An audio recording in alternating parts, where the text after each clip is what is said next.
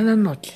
Lo que a mí me parece que de lo que entendí con, del libro con mis propias palabras es que te enseña a quererte, a valorarte a ti mismo, a pesar de lo que digan los otros, debes amarte, así seas feo, tímido, cualquier cosa, cualquier defecto que tengas, valórate, aprende a sacar lo bueno de esas críticas constructivas. Pero si son malas, no les ponga cuidado. Eso es lo que opinan de ti.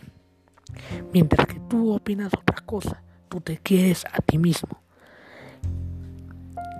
Tú mismo critícate en lo que tienes que mejorar. Obtén amigos que sean buenos, que no estén contigo por, por cualquier interés, que te apoyen, que te animen, que te ayuden a levantarte en las situaciones más difíciles. Y apóyate con cualquier profesor, amigo de confianza o psicología.